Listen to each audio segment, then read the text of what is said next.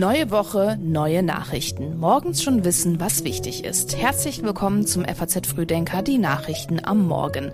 Heute ist Montag, der 22. Januar und das sind die Themen. Die EU will Kriegsschiffe ins Rote Meer schicken. Die Demos gegen Rechtsextremismus gehen weiter und die deutschen Handballer müssen gewinnen. Bevor wir starten, hier noch das Wichtigste aus der Nacht. Im Tarifkonflikt zwischen der Bahn und der GDL ist weiterhin kein Ende in Sicht. Vom kommenden Mittwoch an bis Montag wollen die Lokführer jetzt wieder streiken. Knapp 12.000 Menschen, die in Deutschland gegen Covid geimpft sind, haben die Anerkennung eines Impfschadens beantragt. In 467 Fällen wurden die Anträge bisher bewilligt.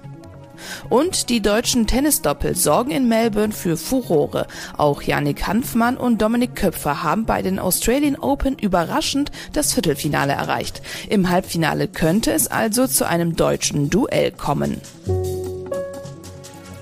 Für den Newsletter aufgeschrieben hat das alles Kai Tore Philipsen. Mein Name ist Milena Fuhrmann. Guten Morgen. Heute beraten die EU-Außenminister über eine Militärmission zum Schutz der Handelsschiffe gegen die Angriffe der Houthi-Miliz. Eine Grundsatzeinigung, die wurde bereits erzielt. Neben Deutschland will auch Belgien eine Fregatte losschicken und auch die Niederlande denken über eine Beteiligung nach.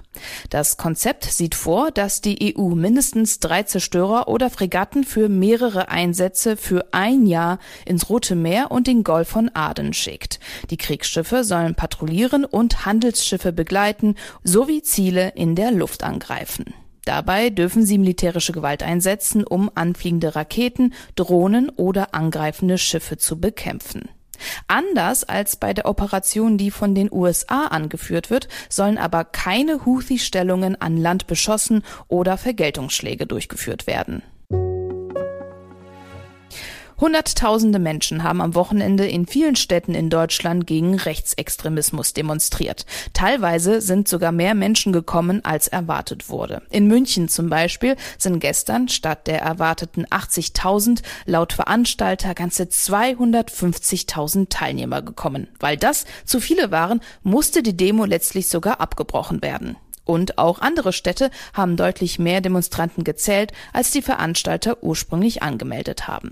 Unterstützt werden die Kundgebungen auch von verschiedenen Politikern, so zum Beispiel von Bundesaußenministerin Annalena Baerbock sowie von Bundespräsident Frank-Walter Steinmeier. In einer Videobotschaft sagte er, Die Zukunft unserer Demokratie hängt nicht von der Lautstärke ihrer Gegner ab, sondern von der Stärke derer, die die Demokratie verteidigen.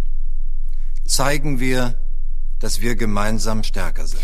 Der Grund für die ganzen Demos ist ein Treffen von Vertretern der neuen Rechten mit Politikern der AfD und der Werteunion, das im Dezember in Potsdam stattgefunden hat. Dort soll darüber gesprochen worden sein, wie Millionen Menschen mit Migrationshintergrund aus Deutschland vertrieben werden können. Die Werteunion will sich als Partei gründen und im Herbst zur Bundestagswahl antreten. Auch heute und in den nächsten Tagen werden in vielen Städten in Deutschland wieder Demos geplant. Der Republikaner Ron DeSantis hat in Sachen US-Präsidentschaftskandidatur das Handtuch geworfen. Gestern sagte er, er sehe keine Chance mehr, die Vorwahlen zu gewinnen. We don't have a clear path to victory. Wir haben keinen klaren Weg zum Sieg, daher beende ich meine Präsidentschaftskampagne. Es ist offensichtlich, dass die Mehrheit der Wähler bei den Vorwahlen Donald Trump eine zweite Chance geben will. Und auch wenn ich Differenzen mit ihm hatte, zum Beispiel bei Corona, so ist er dem Amtsinhaber Joe Biden überlegen. So viel ist klar. Der Gouverneur von Florida hatte beim ersten Vorwahltermin in Iowa hinter Trump den zweiten Platz belegt, allerdings mit 30 Prozentpunkten Abstand. Für den früheren US-Präsidenten Donald Trump ist das natürlich eine gute Nachricht. Der erzkonservative DeSantis galt nämlich als ein aussichtsreicher Widersacher. Jetzt will DeSantis Trump unterstützen und es ist davon auszugehen, dass seine Anhänger seiner Wahlempfehlung folgen werden. Am Dienstag wählen die Republikaner in New Hampshire ihren Kandidaten für die US-Präsidentschaftswahl. Fährt Donald Trump einen weiteren Sieg ein? Ist das Rennen dann wohl gelaufen? Kann die Gouverneurin von South Carolina, Nikki Haley, gewinnen? Dann bleibt es spannend. Im Finanzkraftausgleich sind letztes Jahr über 18 Milliarden Euro von den reicheren an die ärmeren Bundesländer geflossen. Fünf Länder zahlen in diesen Finanzkraftausgleich ein. Der größte Geber ist Bayern, der 9,1 Milliarden Euro einzahlt. Baden-Württemberg zahlt 4,5 Milliarden und Hessen 3,5. Beide Länder gehören ebenfalls zu den großen Gebern. Aus Hamburg und Rheinland-Pfalz kommen kleinere Summen. Das meiste Geld, das fließt in die Kasse der Hauptstadt Berlin, nämlich 3,8 Milliarden Euro. Und 3,4 Milliarden gehen nach Sachsen. Einen Milliardenbeitrag kassieren auch Thüringen, Sachsen-Anhalt, Niedersachsen, Mecklenburg-Vorpommern und Nordrhein-Westfalen. Millionenbeträge gehen nach Bremen, Saarland und Schleswig-Holstein. Bis zu seiner Reform 2020 hieß der Finanzkraftausgleich noch Länderfinanzausgleich. Ziel ist, dass die Lebensverhältnisse in den Bundesländern möglichst ähnlich sind. Von der Idee her also eigentlich eine gute Sache. Gegenwind gibt es aber trotzdem, und zwar von Bayern. Das Land kritisiert die hohe Summe, die es jedes Jahr überweisen muss, und das, obwohl Bayern bis in die 80er Jahre hinein selbst Nehmerland war. Der Wandel vom Agrarland zum Industriestandort hat dann aber dazu geführt, dass der Freistaat die Seiten wechseln konnte. Letztes Jahr im Juli hatte Bayern in Karlsruhe gegen den Länderfinanzausgleich Klage eingereicht. Eine Entscheidung steht noch aus. Heute beraten die Verkehrsminister der Länder über die Zukunft des Deutschlandtickets. Und natürlich geht es dabei ums Geld. Klar ist, dass der Bund sich auch dieses Jahr an der Hälfte der Kosten beteiligen und 1,5 Milliarden Euro zusteuern wird. Außerdem sollen die Mittel, die letztes Jahr wegen des verspäteten Starts des Deutschlandtickets nicht verbraucht worden sind, in diesem Jahr eingesetzt werden. Den Rest der Kosten, die nicht durch den Preis, der von den Kunden bezahlt wird, gedeckt werden kann, müssten dann die Länder übernehmen. Und genau das ist der Streitpunkt. Eine Möglichkeit wäre, eine Preiserhöhung. Dafür wäre die Nahverkehrsbranche zum Beispiel offen. Mit einer Preiserhöhung könnten nämlich auch Steigerungen bei Personal, Betriebs- und Energiekosten ausgeglichen werden. Oberstes Ziel der Branche bleibe es aber weiter, so viele Menschen wie möglich von dem Ticket zu überzeugen. Deshalb sei es wichtig, dass die öffentlichen Diskussionen über die Zukunft des Tickets enden würden, so ein Sprecher des Verbandes deutscher Verkehrsunternehmer.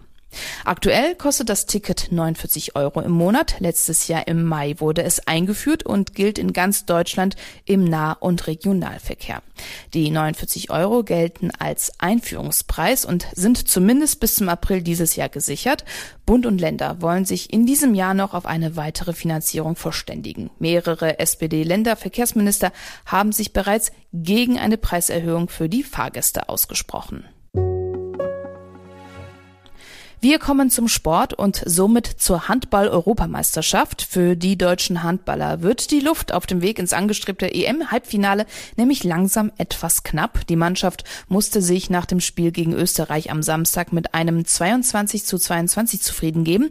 Kapitän Johannes Goller zeigte sich nach dem Spiel ziemlich enttäuscht. Wir haben jetzt noch zwei Spiele und wollen die natürlich äh, gewinnen und dann äh, sehen, was am Ende rauskommt. Äh, aber wir haben natürlich auch äh, und das muss man nicht aussprechen, das hat man in den Gesichtern sehen, gesehen, dass die Enttäuschung sehr, sehr groß ist und dass es heute nicht gut genug von uns war. Heute steht das Spiel gegen Ungarn an und da braucht die Mannschaft dringend einen Sieg. Jeder Punkt sei jetzt wichtig, sagt Bundestrainer Alfred Gislason. Also ich glaube erstmal, dass, äh, dass der eine Punkt, den, den wir immer hinterhergelaufen sind in diesem Spiel, könnte sehr, sehr wichtig werden. Äh, wenn wir äh, etwas mehr Konzentration und bessere Qualität in, in Angriff und Abschlüsse bekommen, gegen äh, Ungarn gewinnen können, ja, dann, dann äh, glaube ich, könnte dieser Punkt extrem wichtig sein. Aktuell belegt Deutschland den vierten Platz in seiner Sechsergruppe. Um das Ziel Halbfinale doch noch zu erreichen, muss die Mannschaft am Ende der Hauptrunde mindestens Gruppenzweiter werden. Im besten Fall könnte sogar ein Sieg aus den letzten beiden Spielen reichen. Am größten sind die Chancen jedoch, wenn Deutschland gegen Ungarn und dann am Mittwoch gegen Kroatien gewinnt und gleichzeitig Österreich gegen Frankreich oder Island verliert. Und wie jeden Montag gibt es hier noch einen kurzen Blick darauf, was in dieser Woche wichtig wird. Bundespräsident Frank-Walter Steinmeier bricht morgen zu einer Reise nach Vietnam und Thailand auf. Am Mittwoch wird Argentinien voraussichtlich von einem Generalstreik und Großdemonstrationen lahmgelegt. Und das Bündnis Sarah Wagenknecht trifft sich am Samstag zu seinem Gründungsparteitag. Über all das werden wir Sie informieren, immer aktuell auf faz.net und morgens hier über den Podcast. Der nächste FAZ Frühdenker kommt schon morgen um 6 Uhr. Ich wünsche Ihnen jetzt einen erfolgreichen Start in die neue Woche.